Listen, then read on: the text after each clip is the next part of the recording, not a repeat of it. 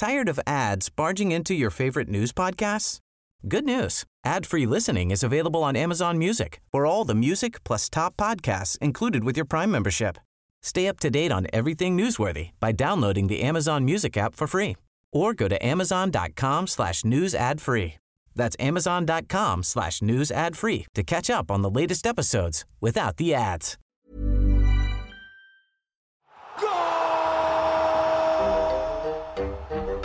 Golazos, no balazos. Eh, señorita, una pregunta, ahora sí que sincera. Estas son las oficinas de la Federación Internacional de Fútbol. Bonjour, monsieur. Así es. Aquí es la oficina del presidente de la FIFA, Gianni Infantino. Ah, pues es que justamente quiero hablar yo con el infante ese. Infantino. Lo que sea. Un momento, s'il vous plaît. Monsieur Infantino, hay aquí un señor que quiere verle. No, no es jeque árabe, pero trae colgados como tres lingotes de oro en el cuello y en las muñecas. Oui. Oui. Ok. ¿Puede usted pasar, señor? Anatolio Guzmán Zambada, para servirle usted a Dios. Pero todos me llaman el jefazo. Bonjour, bonjour, bonjour. Très bien, très bien. Monsieur, c'est le Mexique, c'est mexicano, ¿eh? Así mero es de puro Sinaloa donde se rompen las olas.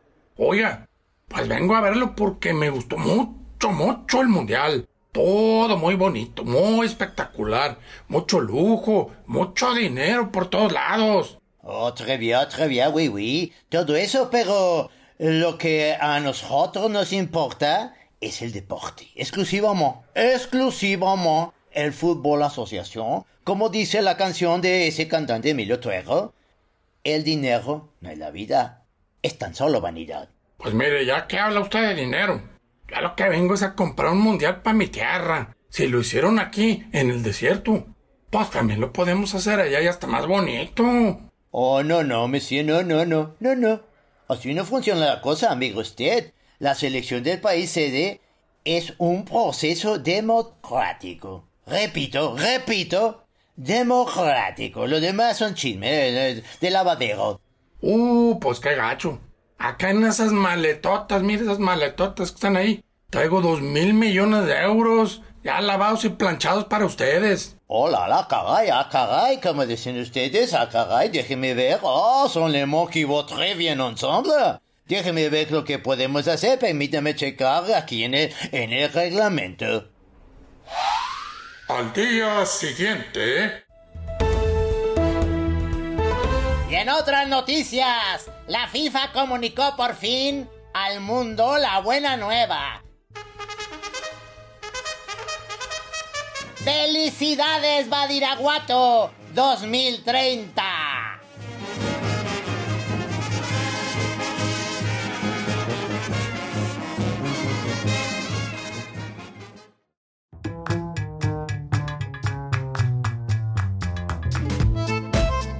Bienvenidos, bienvenidas, bienvenides a este su podcast favorito, Golazos, no balazos. Este que, Trino, mira, eh, estoy yo realmente muy, muy sorprendido. No tanto por el fútbol, sino por la precisión de los pronósticos del chamán de Atotonilco, el doctor Enigma. Que, que, oye, le atinó, mira, él dijo en su primera participación que tenía una margen de, de- o sea, que le, atinaba él al 48, más o menos 48% de sus pronósticos. Y fíjate, le atinó a Croacia contra Brasil, le atinó a Marruecos contra Portugal, dijo que iban a ganar Croacia y Marruecos, falló en Argentina contra Países Bajos y falló en Francia contra Irán, o sea, más o menos 48%. ¿Cómo la ves, Trino? ¿Qué piensas de esto? Yo ya supe que el doctor Enigma se preparó allá en los altos un delicioso pulpo a la gallega y resulta que era el pulpo Paul. Eh, pero nada Ah, más pues y lo, compartió con otro, eh, digo, le damos, eh, quedó muy, muy rico el, el pulpo, pero lo compartió con varios ahí en la mesa, entonces por eso nomás atinó la mitad. Pues exactamente. Yo nada más quiero enfatizar que para que vean la calidad de nuestros colaboradores e invitados, ¿no? Es de primera, de primera. primera, es increíble. Es de primera, te salió como José Ra. Siempre de primera, David, David, David. Oye, Trino, fíjate que te voy a dejar que tú hables con David Segoviana, nuestro corresponsal en Qatar y además nuestro jefe, porque yo me voy a ir a festejar la victoria de Marruecos. Sabes que yo les dije que yo estaba Sí. con Marruecos desde el nacimiento y hasta la tumba, y pues me voy ahorita con la porra al ángel de la independencia. No, muy bien. Y no fue de manera increíble, fue de manera, o sea, con todos los, mere- los merecimientos, con toda la, eh, la verdad, lo hicieron muy bien. Pero, ¿cómo no? Te- este, que te vaya bien, mi querido Pato. El equipo tricolor tiene mucho corazón. Mi querido David Segoviano, la verdad es que Pato se tuvo, pues que, eh, no, no quiere hablar mucho del fútbol, se quedó pues, eh, le dio hasta dolor de estómago de los resultados del fin de semana. Obviamente, yo quiero que me platiques cómo está David Segoviano, el ambiente allá en Qatar. Ya se fue toda la banda, la ruidosa, ya se fueron los mexicanos, ya se fueron los españoles, ya se fueron casi todos los latinos. Todavía nos queda Argentina, queda Marruecos, queda de Francia y Croacia. Entonces, sí. Así es, pues ha, ha de, ha de ser brasileño, mi estimado Pato, ¿no? Porque son los que, ya sabes, a los que se les cayó el internet el fin de semana, ¿no? Los que desaparecieron, los que eran muy ruidosos y se quedaron callados, este, fueron los brasileños. Este, pues no, no, no, se, no se la esperaban, ¿no? Los portugueses tampoco, pero no son tan, tan escandalosos como los brasileños. Eh, Mira, sí se ha apagado mucho el ambiente, les decía desde, de verdad, desde que se fueron los mexicanos para empezar, este, pero luego pues ya se fueron todos los demás latinos, los brasileños, que son otros de los que hacen mucho ruido, pues ya se fueron y empiezan, de verdad es es muy curioso ver cómo este, empiezan a mover en los grupos, ay, tengo boletos para la final, tengo, ¿no? Porque los que ya no, los que, los que ya no llega a su selección, pues empiezan a vender boletos, este, Sí. hospedaje, ¿no? A traspasar lo que tenían, porque pues prefieren irse a Egipto, a Dubái, ¿no? Ya se les acabó el mundial, ya no, no, no, ya comí, ya bebí, ya vi el fútbol, ya me voy, ¿no? E- Exacto. Pero oye David, pero luego extra fútbol ha pasado pues una especie de, de tragedia que supe que, que por ahí un, un narrador norteamericano de se- se- en pleno partido el otro día en la Argentina este murió murió de un infarto. ¿Te enteraste de eso? Sí, sí, sí. eh, de hecho, estaban eh, mis compañeros allá, Grant Walt se llama, el, Ajá. el- el periodista estadounidense, joven en realidad, Sí, este, eh, 48 años, eh, porque a mí me tocó estar en la ceremonia eh, en la que él y otros periodistas recibieron eh, premios por cu- haber cubierto más de ocho mundiales, ¿no? Él llevaba ocho justo, él le dieron su reconocimiento, luego los que llevaban 10, tal, tal, y ahí estuvo, eh, ¿te acuerdas que lo platicamos? Enrique Macaya, que lleva 17 nada más, eh, argentino. En esa ceremonia estuvo él, la verdad es que no fue el foco de atención, ni mucho menos, era, era uno de más de 100 periodistas que recibieron reconocimiento, y, y pues murió ahí, durante, bueno, no murió en el partido, eh, sufrió un infarto y lo llevaron al hospital, el Hamad Hospital, que está muy cerquita de aquí donde, donde nosotros estamos, de hecho, la estación de metro que nos queda aquí enfrente es Hamad Hospital, el, el- el centro médico, digamos, está eh, del otro lado de, de la avenida, pero muy, muy cerca realmente de aquí de donde estamos,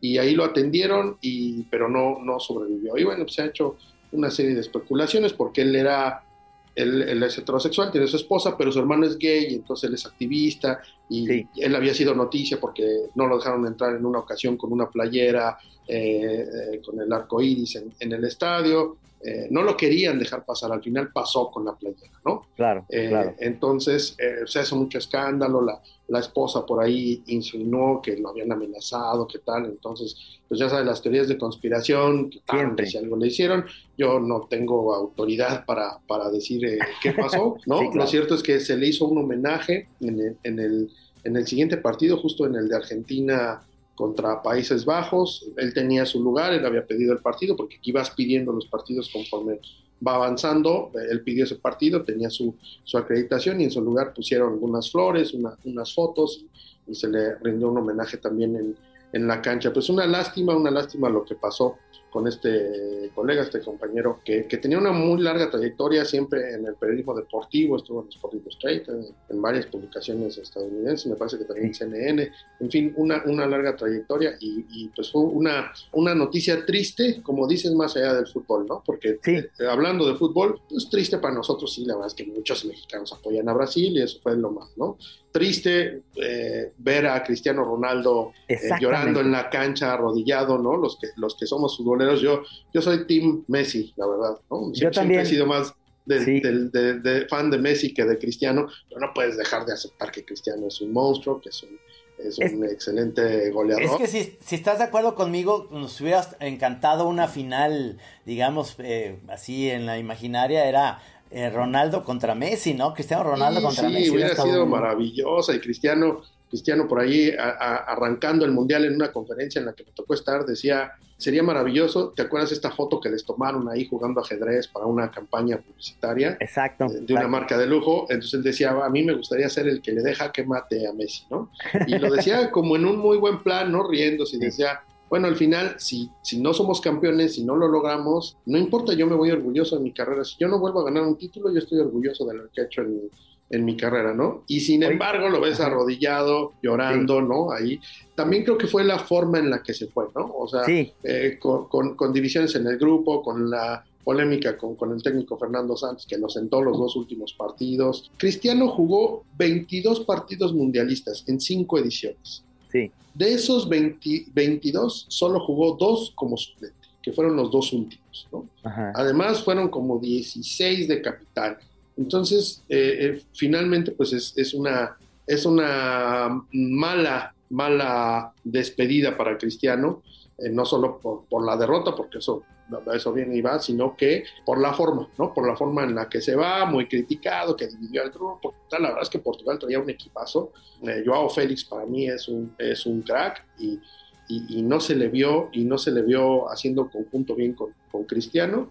Eh, y bueno, pues los echan los marroquíes, que son la, la gran sorpresa de esta Copa del Mundo. Y además, te- debo decirte que tienen las calles de Doha vueltas locas porque son los que más aficionados tienen ahorita, pues son los únicos representantes del mundo árabe, ¿no? Sí, este es el sí. primer mundial del mundo árabe y ellos llegan hasta semifinales, se meten entre los mejores cuatro del mundo, entonces todo el mundo árabe está apoyando a, a Marruecos. Bueno, estoy exagerando, no todo el mundo árabe, porque debo decir que también hay muchos argentinos, muchos aficionados que están apoyando a Argentina, son aficionados de aquí, pero sí, la gran, la gran, la gran mayoría es eh, marroquí, bueno, apoyando al equipo marroquí, que es el primer africano y el primer país del mundo árabe en llegar a unas semifinales de Copa del Mundo y eh, pues están felices y por donde quiera que vas este, te- te- te- se te atraviesa alguien y, te grita Morocco, Morocco.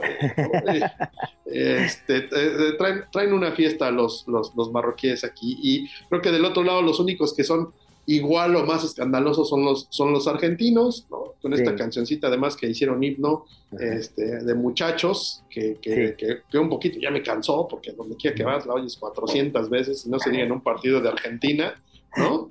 Ese es como, tor- como tortura china, bueno, así te la están poniendo. poniendo. Oye, oye, ya, David. mucho pero- más discretos franceses y croatas. Claro, pero, pero David, ahí también en la, este, en la idea extra fútbol que yo creo que se ha hecho eh, demasiado ruido a esta actitud que tuvieron los, los argentinos como de burla, pero es que luego hay una parte que no nos estamos dando cuenta que, que resulta que Bangal y los holandeses, nosotros, yo tengo la experiencia también de Holanda y mi idea que a veces eh, con Robben, aquella vez de que no era penal y demás, los holandeses tenían una, una actitud muy padre cuando era Johan Cruyff y la Naranja Mecánica eran jugadores muy pulcros, muy limpios, muy, o sea, y estos holandeses nuevos a mí hasta se me hacen un poquito la idea de Bangal, hasta yo lo puedo poner un uniforme de la, de la Gestapo porque parecen como medios, eh, ¿no? Tipos eh, con, con una actitud totalmente diferente a lo que uno esperaría.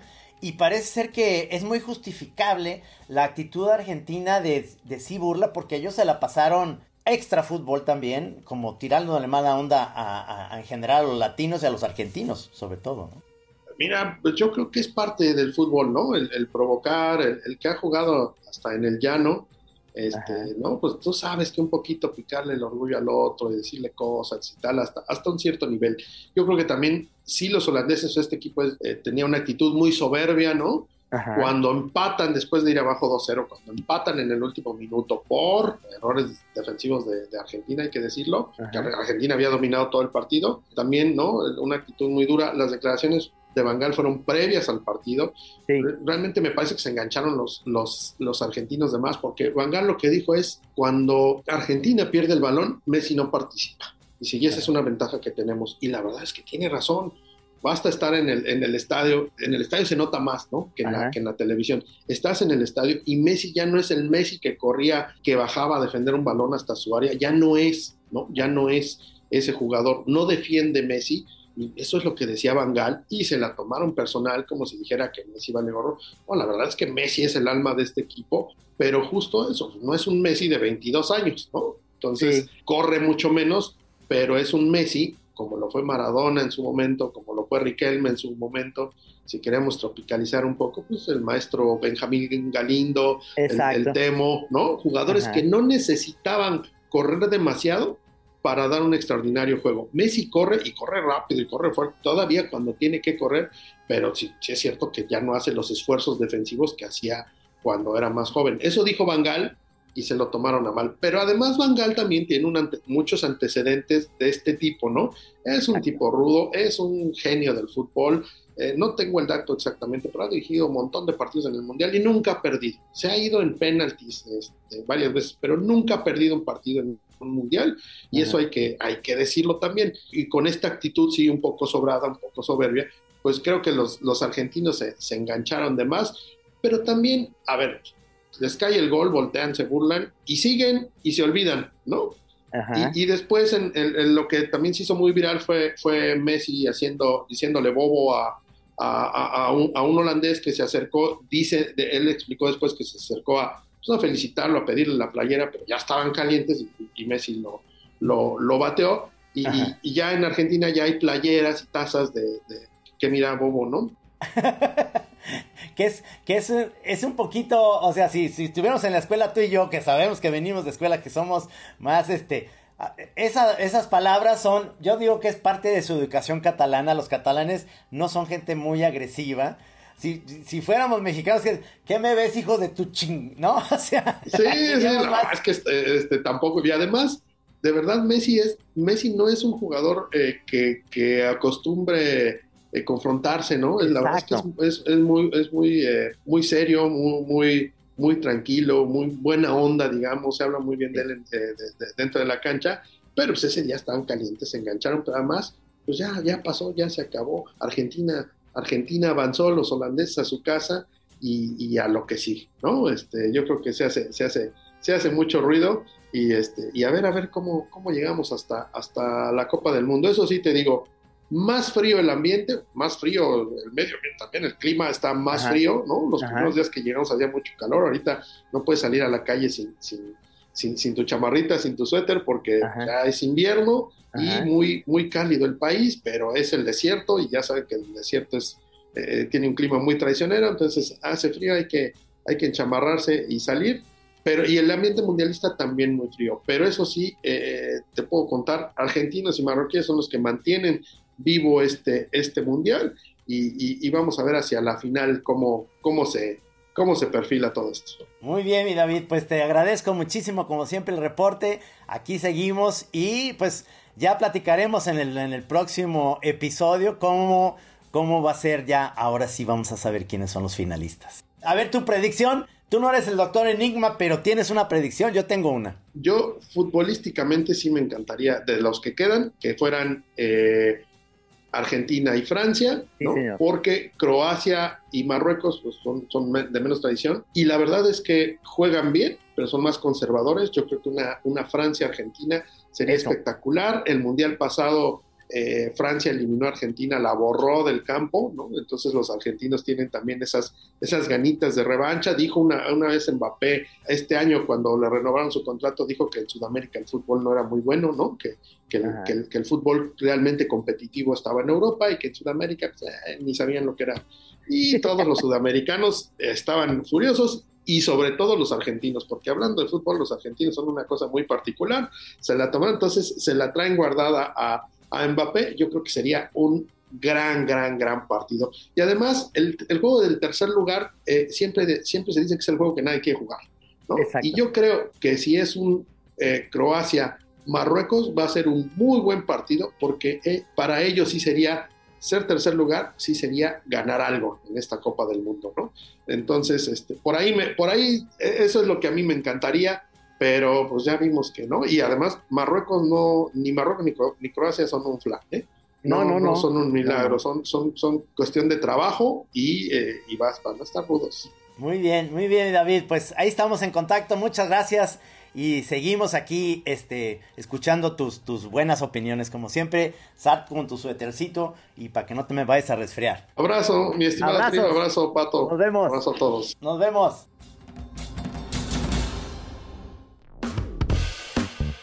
Pues ya estamos de regreso, estamos todos eh, muy contentos porque la siguiente etapa del Mundial es la más intensa, ya son las semifinales y luego la final. Y para este programa, mi querido Pato, invitamos a, pues yo digo que esta madrileña guapa es una de las, eh, usted la ha visto en la televisión Canal 22, en su programa que se llama La Dichosa Palabra. Y no sé si has visto el programa, pero es súper interesante, mi querido Pato. Es muy padre el programa, eh, a mí me gusta mucho y estamos muy dichosos de tener con nosotros como invitada a Laura García. Hola Laura, ¿cómo estás? Estoy feliz, feliz de verlos, de escucharlos, de, de, platicar con ustedes, de pasar este ratito juntos. Feliz, feliz, feliz porque estamos de mundial. Oye, ¿cómo viste, cómo te quedó tu corazoncito apachurrado por España? Pues muy apachurrado. La verdad, debo de confesar que este mundial no lo estoy viviendo tanto como otros. O sea, sí, sí, a mí fui de las que se descolocaron con la etapa y, ¿no? Agarró la fil y el final de año y los preparativos ya para Navidad. Entonces, me, me costó un poco entrarle, los horarios y demás, pero yo no, no tenía tanta fe en, en mi selección. la verdad que nunca los vi. Digo, claro, nos, nos dejaron un poco ahí confundidos con ese 7-0 del principio y nos envalentolamos diciendo, ay, sí, sí, claro, estamos fenomenal, estos yogurines son la leche, que dirían por mi pueblo. Y, y, pues no, pues no, en realidad a mí, Luis Enrique, que me cae muy bien como persona y como entrenador, siento que pues que los trata muy, muy protectoramente. O sea, es así, no, ustedes diviértanse, chicos, ustedes da igual el resultado, salgan a, divertirse. Es como, oigan, estamos en un mundial, ¿cómo que divertirse? Eso se lo digo a mi hijo este, cuando sale en el recreo, ¿no? no a 11 maromos, como diríamos, este, pues que, que, tienen que salir a darlo todo. Entonces, igual y sí, es un proyecto que tendría que ser a largo plazo, lo que sea, pero pues el mundial era ahora, ¿no? Dentro de cuatro años. Entonces, no, no, yo no veía que tiraran a puerta, no veía, sí, veía calidad individual, ¿verdad? Lo que todos sabemos, pero pero tenía miedo, ¿eh? Con ese, con ese de Marruecos. Decía antes Pato que, pues sí, que Marruecos viene con todo. A mí no me parece que jueguen bien, la verdad. Yo no soy de las que lo defiende mucho, pero creo que lo que hacen muy bien es analizar al, contrario. O sea, ellos juegan para ganar a quien está delante. Y a pesar de que son muy defensivos y, y de que no hacen un fútbol espectacular, creo que llevan muy a rajatabla el que hay que hacer para ganar al que tienen enfrente. Y a las pruebas me remito, ahí están y lo están haciendo muy bien y contra Francia vamos a ver otro, otro desgarrador partido porque además están echando a todos sus vecinos incómodos, España, Portugal, Francia, ¿dónde, tienen a todos sus... Toda la península ibérica, ya echaron a toda la península ibérica y siguen con Francia. Exactamente. Oye Laura, tú tienes más de 20 años en México, entonces te pregunto, ¿sufriste doblemente este mundial por España y por México o con España tuviste? Yo siempre sufro por todos, pero sí, sí sufrí porque además eh, este mundial me está pasando que no lo estoy pudiendo ver bien. Em, e, esto de que han hecho esta nueva modalidad de que solo se ve un sistema de cable y que, eh, ¿no? Eso a mí me está matando porque pues, yo no tengo ese sistema de cable y entonces tengo que correr al VIPS más cercano o desesperadamente buscando una televisión. El de Argentina em, lo vi, eh, les voy a contar esa anécdota. Iba yo con una amiga argentina que fui a buscar porque salía ella de trabajar y dijo, vamos corriendo. Y estábamos en CEU y entonces no había manera de encontrar ahí nada. Entonces dijimos, bueno, pues insurgentes, el primer lugar que veamos con una pantalla grande, ahí nos metemos. Tiramos prácticamente el coche y nos metimos en el lugar más nice A, Electra, se metieron a Electra, donde hay muchas televisiones. Ojalá, hubiera sido Electra maravilloso. No, ¿a dónde no, no el lugar, pero me metí en un lugar donde, donde había un restaurante muy finolis, muy elegante y con gente muy solemne que se ve que el fútbol le valía.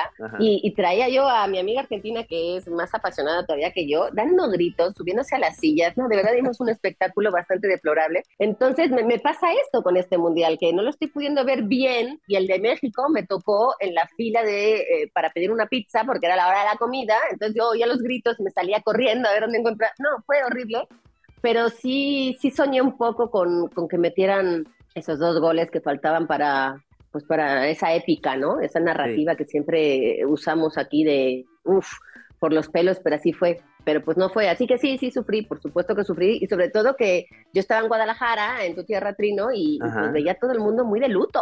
Sí, sí estuvo, estuvo tremendo. Este, sí fue algo que se, logró ese momento, ya sabes, minutos de esperanza en el cual México, pues ahora sí que, como siempre, eh, perdió ganando, ¿no? O sea, siempre acaba así eh, la selección mexicana. Pero volviendo un poquito al tema de, Marruecos, que, lo que me sorprende de Marruecos, es decir, no es que no me sorprenda, veo yo, es un entrenador que los tomó apenas en agosto. Entonces un entrenador que los maneja muy bien, y tienes razón, van a ir contra Francia en una pues se enconchan ahora sí como se dice allá atrás y no, no dejan jugar, no dejan llegar, pero Francia no está tan fácil, Francia te resuelve los partidos con Pampé y demás. Pero si te fijas, todos los, me puse a leer, todos los jugadores eh, son marroquíes que nacieron, eh, o sea, y juegan en la Liga Europea. Es, es, un equipo muy bueno, o sea, muy, muy bueno, con jugadores básicamente europeos nacidos en, en Marruecos, ¿no? De hecho, hay dos nacidos en Madrid, uno que ha sido el más eh, nombrado ahora, él,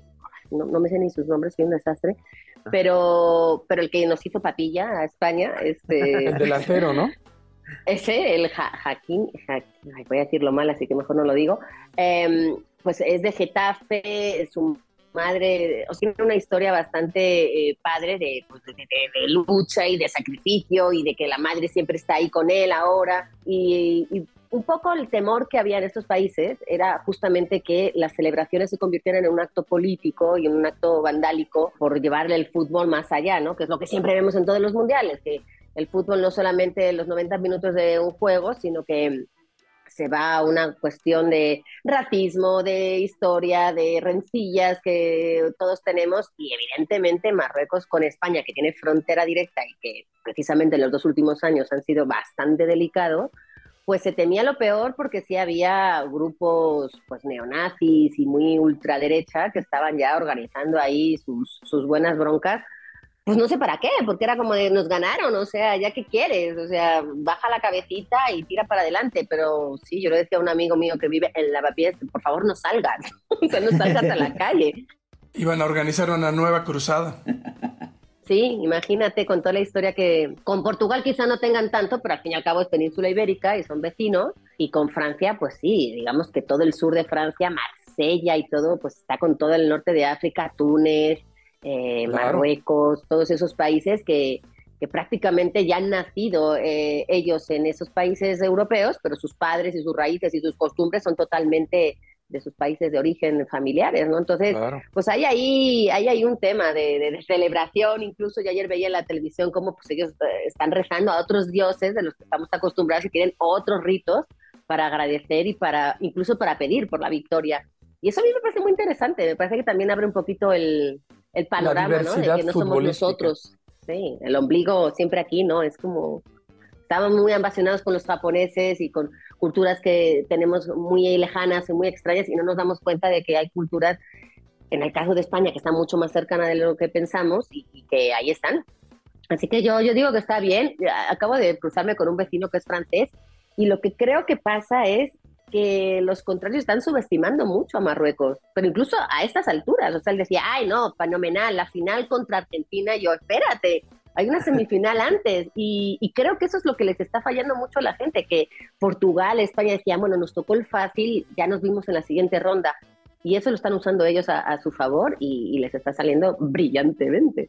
Oye Laura, eh, tú como apasionada del idioma y, y especialista en el idioma español, ¿qué, piensas eh, ¿Qué sientes cuando escuchas a los, a los comentaristas y a los narradores, tanto mexicanos como españoles como argentinos, inventando palabras? Eh, como por ejemplo, ahorita yo me acuerdo, de, de, primera instancia me acordé de el, bueno, habilitar no, no, no es tan raro, pero habilitar, aperturar recepcionar, accesar. Yo escuché a algún argentino hablando de bastardear y, términos, ¿no? Como, bueno, aquí conocemos al perro Bermúdez que inventa, ¿no? Términos, pero otros como cuando se arma la melé o la cámara húngara. Entonces, ¿tú qué palabras, neologismos o como yo llamaría neofutbolismos recuerdas haber escuchado? A mí me parece fantástico que inventen y que, de hecho, de esos que acabas de nombrar los primeros, no son del todo inventados y además es un fenómeno curioso porque parecen anglicismos, es decir, de, estos de estas palabras que nosotros tomamos del inglés por nuestra cercanía también con Estados Unidos.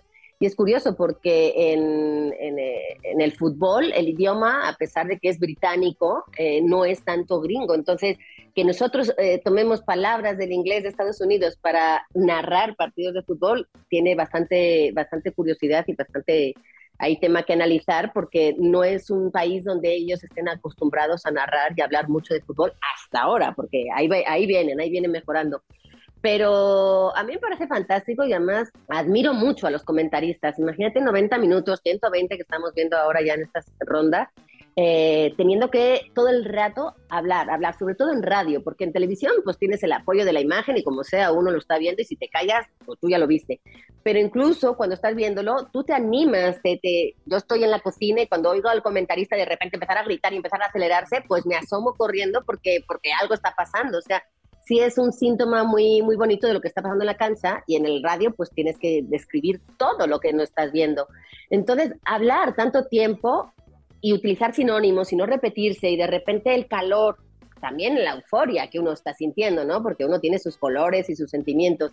Me parece que, que es loable lo que hacen a la hora de, de, intentar buscar esa terminología y sobre todo un estilo propio. Yo creo que los comentaristas lo que buscan es estilos propios y los estilos propios solo puede ser con palabras que te hagan ahora virales y que te hagan ahora polémico y que te hagan ahora que todo el mundo habla de ti. Eh, hay algunos más acertados que otros, evidentemente, pero hay una cantidad de, terminología hecha, incluso de mundiales. El jamaicón, por ejemplo, está hecho a partir de un futbolista, ¿no? El sentido del jamaicón, el mexicano. Eh, o, no sé, hay tantos términos que dejarte fuera de juego. Em, incluso como esta terminología de, porque se le dice arquero, a mí me apasiona, ¿no? El arquero, porque es el arco, ¿por qué era el arco? Bueno, pues porque antiguamente el travesaño era una cuerda, entonces estaba arqueada, no era, no era Yo no sabía eso. Sí. Para que veas, mira, Pato, te regalo o también O también cancerberos, les dicen a los porteros, que es, la, el que cuidaba la entrada al infierno, ¿no? O sea, eh, hay, hay, hay, tomas varios temas que quisiera como retomar contigo, obviamente, este... Mm, yo a veces, eh, yo sí, yo sí contraté el Skype porque el Skype me sirve a mí porque hago mi, hago mi tira de deportes y tengo que soportar pues la liga BBVA, que es terrible, yo siempre espero ver la Champions para luego hacer mis cartones. Entonces, ahí sí vi los partidos, pero de repente ahí tiene opciones de audio en, Sky. Entonces, oigo esto que estás diciendo, a lo, eh, muy lacónicos en realidad los, los locutores, se dirá así, como muy, muy secos, los locutores de otros países, sobre todo los americanos o algunos europeos, pero los latinoamericanos, este, me decían caricaturistas que les empieza a gustar el soccer, que a ellos les gusta ver el béisbol o el, fútbol americano y demás porque tienen la oportunidad de que no sea, no, no le estás tomando mucha atención porque la, la repetición es lo que vale, la repetición del touchdown, la repetición del, del batazo, eso es lo que vale. Entonces pueden estar dibujando, pero los locutores van y, y, y los, imposible con los latinoamericanos que están todo el tiempo. Entonces tú volteas y van a media cancha. No está pasando nada, ¿me entiendes? Pero estos están, unos de ellos... O cuando este, gritan gol y tú no lo estás viendo y ni siquiera sabes de quién, porque tardan tres minutos en decirte quién marcó el gol. Y es como, ¡gol, gol, gol, qué maravilloso! Di algo, di quién, di, qué equipo, ¿no? Porque yo no lo estoy viendo y, no, fíjate, yo, estoy, yo tomé un curso de narración deportiva, no están ustedes para saberlo ni yo para contarlo.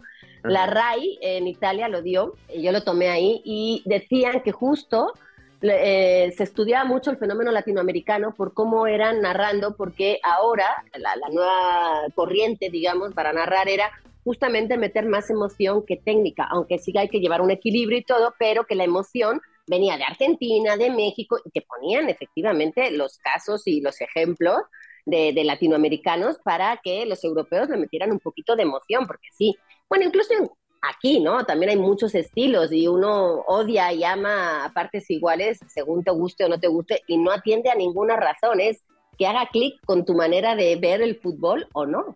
Oye, yo estaba escuchando, yo, yo tampoco tengo eh, ni televisión, ni Sky, ni nada de eso, entonces lo he visto como he podido en Internet. Y hay una página en Internet que no sé si conocen, un tip para todo el mundo que se llama Heinz Macías, que te pasan todo. Y eh, tiene diferentes opciones y eh, en una son narradores eh, argentinos, es un canal argentino.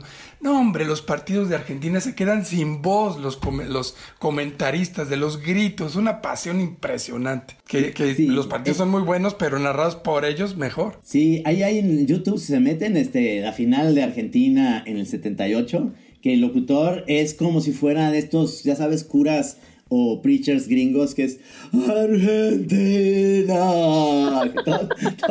ya sin voz. Sin voz, pero ya él llorando y te lo imaginas como hincado, ¿no? Y el micrófono aquí. Y volviendo un poco a la radio, la radio es, es estupenda porque sigue siendo para mí, por esto, esto que estamos haciendo los podcasts ahora, pues, pero la, la voz la que te hace imaginar las cosas es el radio. Te puedes una radionovela me parece fabulosa porque van haciendo los pasos y te vas imaginando todo, ¿no? Pero, pero de repente mi papá, que era taurino, le, le, gustaba, viniendo a Chapala, que nos traía, teníamos casa acá en Chapala cuando éramos chavitos, nos traía oyendo este, toros por radio.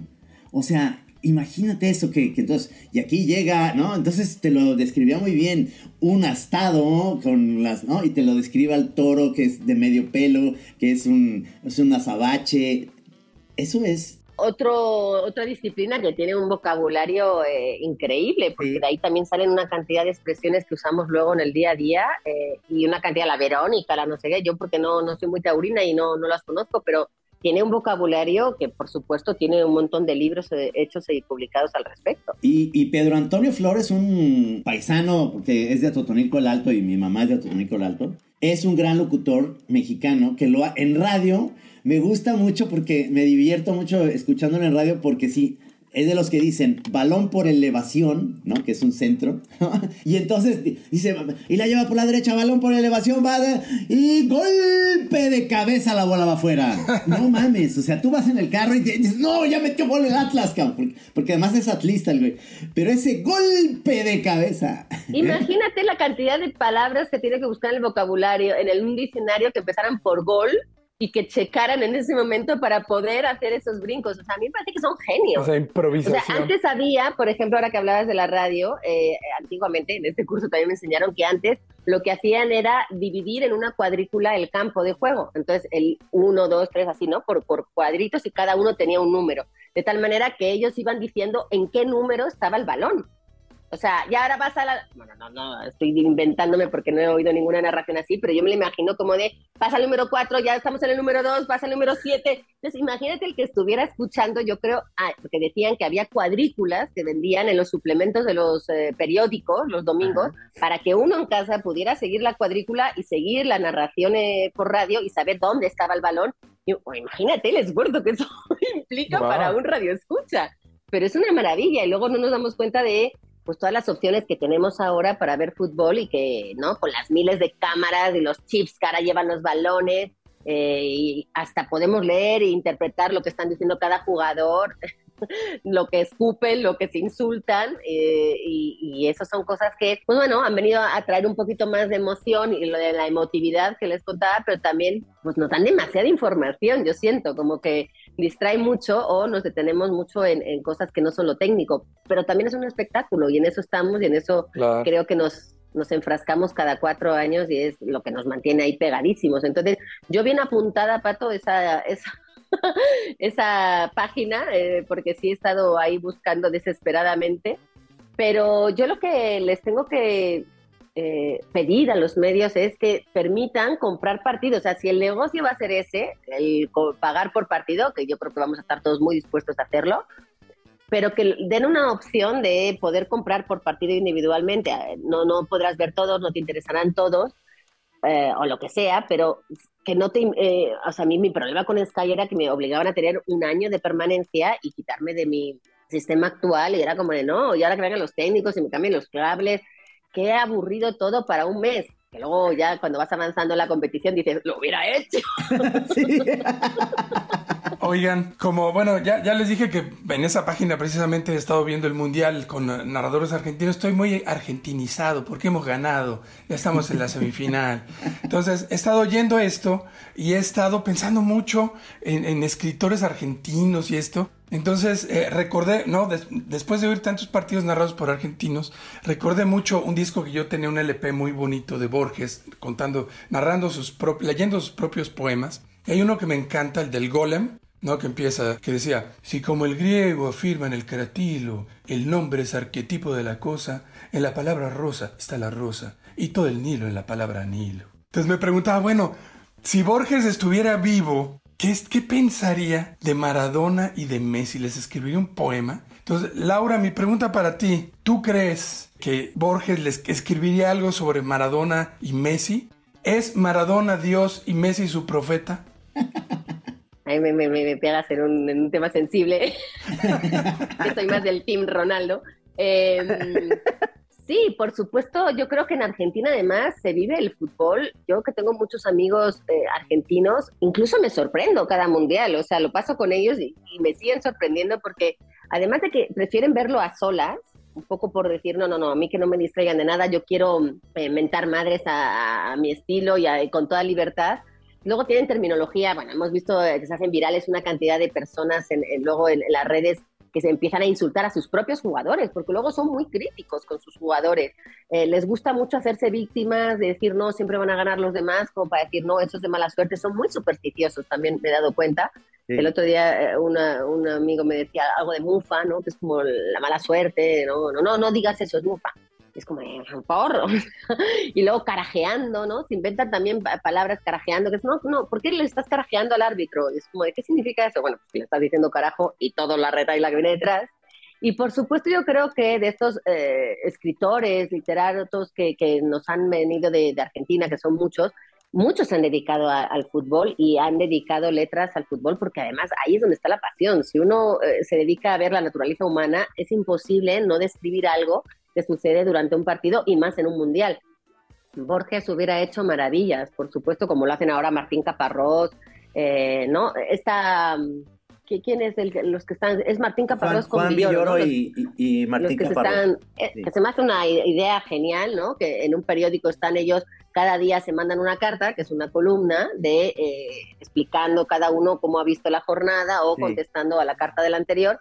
Y yo creo que Borges yo lamento mucho que no hubiera Twitter con, con Borges, ¿no? Y con gente además políticamente incorrecta, porque se vuelven además todos muy políticamente incorrectos durante los partidos y empiezan a sacar ahí una serie de cosas divertidísimas.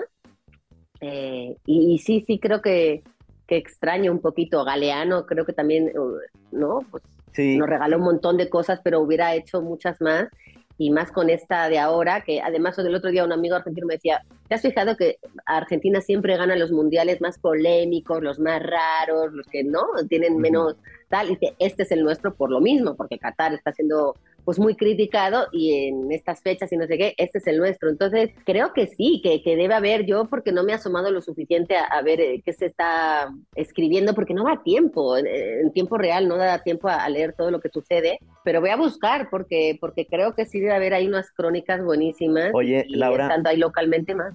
Fíjate, es que eh, eh, tocas un punto que mm, Villoro tiene un libro eh, ya no está en circulación, lo he, querido, lo he querido regalar, yo lo tengo, se llama Los Once de la Tribu y son, son eh, historias cortas sobre fútbol. Pero hay un episodio que este, eh, es muy fan de Ángel Fernández. Ángel Fernández era un locutor que teníamos aquí en México que yo creo que era de los que tenían eh, no nomás el lenguaje muy elevado, porque era lector, porque estaba más allá de estos locutores que necesitan nada más tener la información de lo que pasa en el juego, sino que él eh, venía de la radio y esto es eh, inventar cosas este, para que tu oído se imagine. Entonces había, él ponía muy buenos apodos y había un, un defensa del Cruz Azul y ahí viene ese, eso descrito perfecto.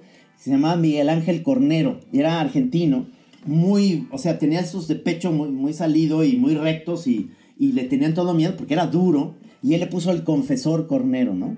Y el confesor Cornero eh, eh, le puso porque todos se le hincaban como si fuera un cura que es ahí. Y entonces lo ves en la pantalla y, Ángel Fernández iba diciendo, y aquí vemos salir a, Miguel Ángel el confesor cornero y está entrando como cual Cid campeador a, a, la media cancha como si llegara al concilio de Trento. O sea, no mames. Y tú, y sí, y tú veías a Cornero casi subido en el caballo con su, su espada y su escudo. O sea, porque además el porte de él con la melena, ya sabes, esto en los setentas que tenían esta melena y, lo ves así y dices, ese es una gran, gran explicación, gran, eh, digamos, narración de algo que no es fútbol, pero que te, te mantiene y te divertía. Eso era eh, excepcional y, y, Villoro lo tiene ahí porque Ángel Fernández era increíble para, para decir este tipo de cosas. A mí me parece que esas, esas narraciones y esas historias, que a mí en, en, Qatar me están faltando un poco esas historias, o no sé si es que yo no he estado tan pendiente, pero todas estas historias que ocurren alrededor de la cancha, de los estadios, de las ciudades, con las aficiones, eh, siempre sale algún personaje, eh, bueno, ahí tienes a Alberto Lati, ¿no? Que siempre está contando de la cultura, ¿no? Este, o, el mismo Jero, Jero Freixa, se llama, e, este chico argentino que también eh, súper viral y, muy eh, activo en redes, argentino, que hace un poco de humor dentro de todo. Y, la verdad es que esas historias que luego uno se va encontrando son las que hacen recordar más los partidos, los mundiales y, y lo que luego llena los libros porque, porque sí, Villoro tiene, tiene varios, de hecho. Valdano, ¿no? Que le hemos visto ahora en las gradas, yo espero que esté tomando muchas notas y que saque ahora muchos libros, porque luego los hay más, más narrativos y más eh, duchos para, para, la escritura que otros. Entonces no te creas que cualquiera puede.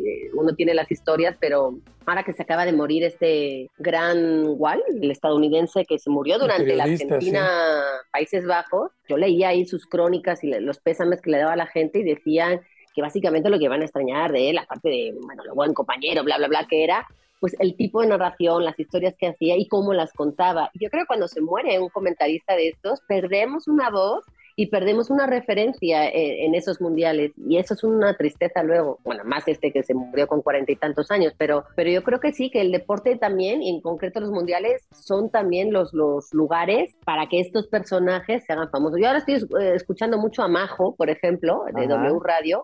Sí. Em, que, que, que, sí tenía muchas ganas como de ver qué mujeres destacaban y, me gusta mucho cómo narra. Sí, sí, sí, a mí también, a mí también. Y tomando un poquito del ejemplo que también me, gusta sacar a colación, otro que Laura en nuestra época narraba los partidos de béisbol, que era el Pedro el Mago Septién. Y le decían el mago Septién porque inventaba muchas cosas. Entonces él decía que estaba en el Yankee Stadium, ahorita que traigo la cachucha de los Yankees. Y lo, en realidad lo transmitía desde Ciudad de México, de W en México, pero con eh, en el audio, en el auricular, este, iba oyendo la transmisión del partido de béisbol en inglés, pero se les fue la señal, se les fue la señal. Incluso él lo que hacía, dice, estoy en el estadio, y, entonces de los mismos ahí técnicos los hacía pasar por detrás, y aquí viene el de las cervezas, y decían, cold beer, cold beer. Entonces aquí está, eh, es pintoresco el estadio de Brooklyn, ya sabes, y él te lo describía como si estuviera él ahí, se fue la transmisión, inventó las, dijo, tienes que seguir inventó las entradas sin saber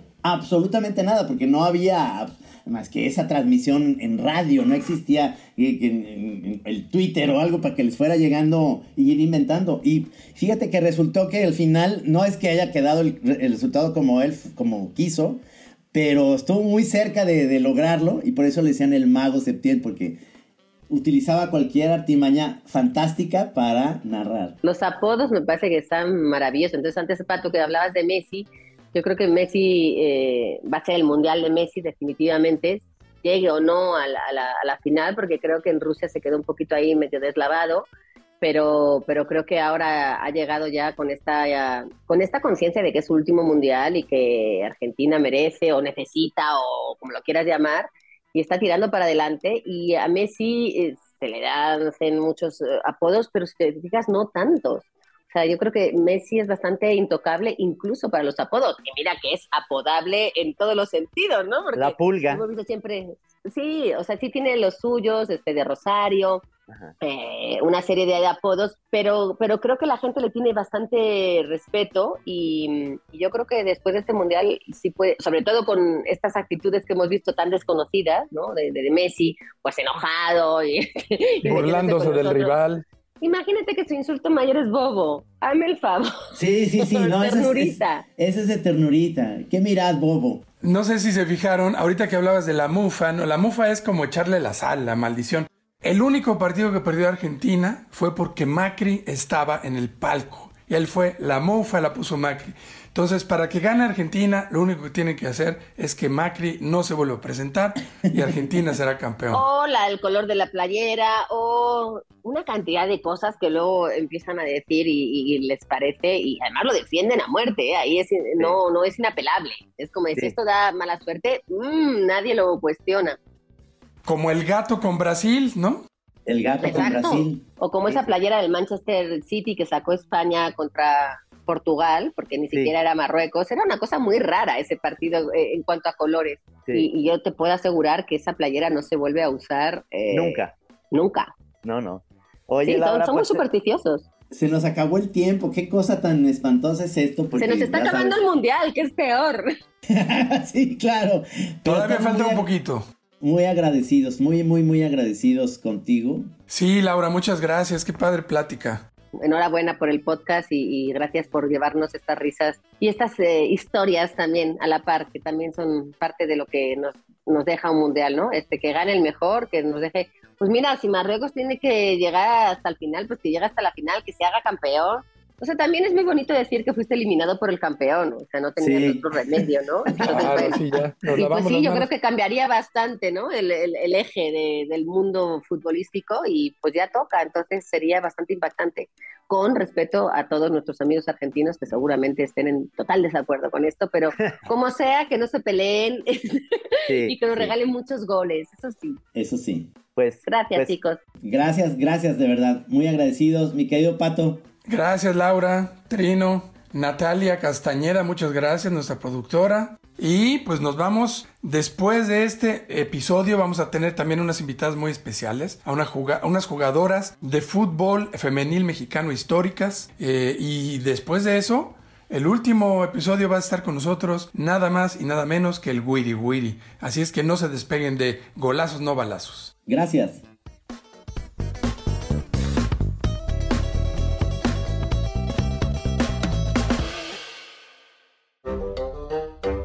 Martes y viernes podrás escuchar lo más divertido de Qatar 2022. No te pierdas golazos, no balazos. En Acast, Apple Podcast, Amazon Music, Google Podcast, Deezer y Spotify. Esta es una producción de la Organización Editorial Mexicana.